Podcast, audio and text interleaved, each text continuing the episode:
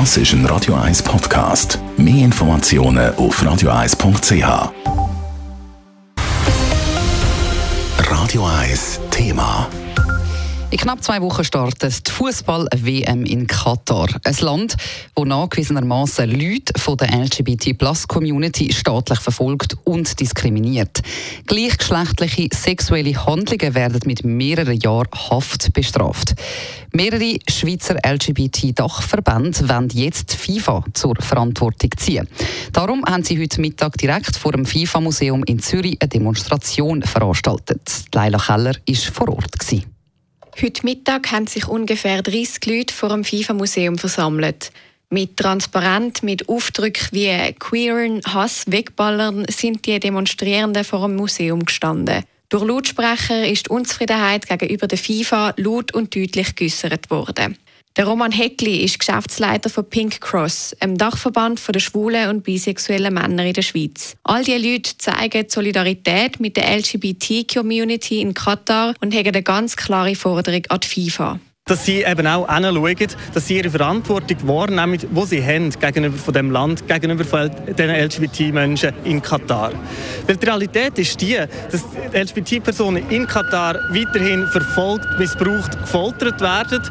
Die FIFA weiß das, sie schaut einfach weg, sie nimmt ihre Verantwortung ganz klar nicht wahr. Thematik, die könnte aktueller nicht sein. In einem Interview mit ZDF, wo gewisse Ausschnitte heute publik geworden sind, hat der katarische WM-Botschafter Khalid Salman Homosexualität als geistiger Schaden bezeichnet. Dass die WM in einem Land ausgetragen wird, wo es Menschen gibt, die genau so denken, findet der Roman Heckli haarsträubend.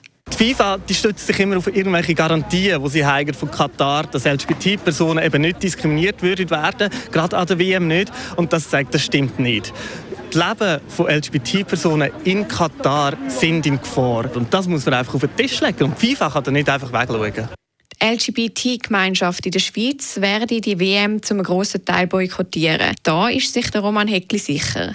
Und er und viele Teilnehmer und Teilnehmerinnen, die erhoffen sich durch das auch eine deutliche Signalwirkung und Einsicht von der FIFA. Ich finde es einfach schon traurig. Ich habe Leute in meinem Umfeld, wo, wo, wo Garo ähm, Fußball haben und wo da Garo dabei wäre und die überlegen sich das halt zweimal. Und ich finde, in der heutigen Zeit ist es einfach scheiße, dass man sich das zweimal überlegen Also meine Gefühlslage ist sowieso nicht positiv ähm, eingestellt gegenüber dem ganzen Anlass und solange sich da nichts ändert, ähm, wird es also bleiben. Ich, ich habe die Hoffnung, dass es tatsächlich keine, keine erfreuliche WM-Party wird, auch damit die FIFA versteht, dass sie diesen Fehler nicht wiederholen dürfen.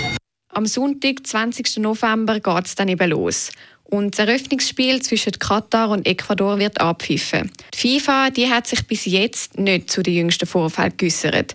Eins ist aber klar, auch kurz vor dem WM-Start ebbt die Kritik nicht ab und wirkliches Fußballfieber kommt kaum auf. Leila Keller, Radio 1. Radio 1 Thema. Jederzeit zum Nachlesen als Podcast auf radio1.ch.